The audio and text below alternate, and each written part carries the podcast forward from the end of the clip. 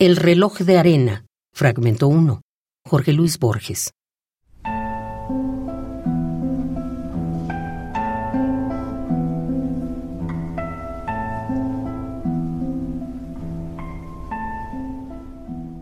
Está bien que se mida con la dura sombra que una columna en el estío arroja, o con el agua de aquel río en que Heráclito vio nuestra locura, el tiempo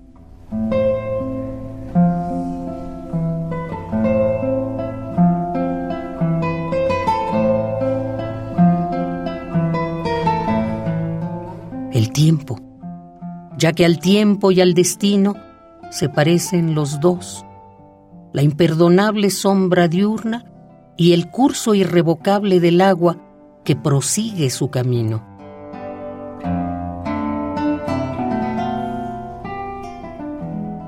Está bien, pero el tiempo de los desiertos, otra substancia yo, suave y pesada, que parece haber sido imaginada para medir el tiempo de los muertos.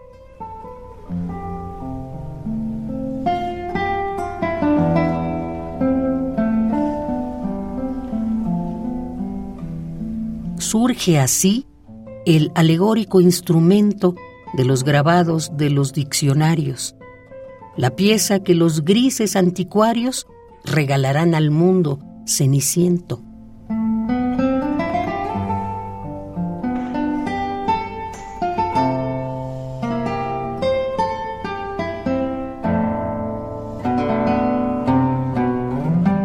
Del alfil desparejo, de la espada inerme, del borroso telescopio, del sándalo mordido por el opio del polvo, del azar y de la nada.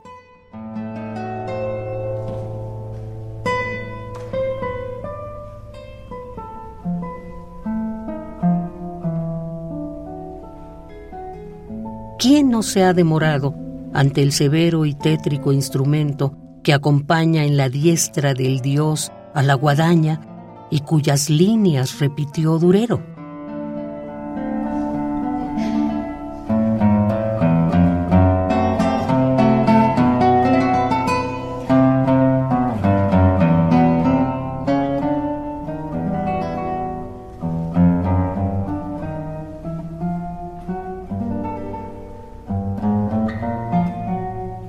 El reloj de arena, fragmento 1, Jorge Luis Borges.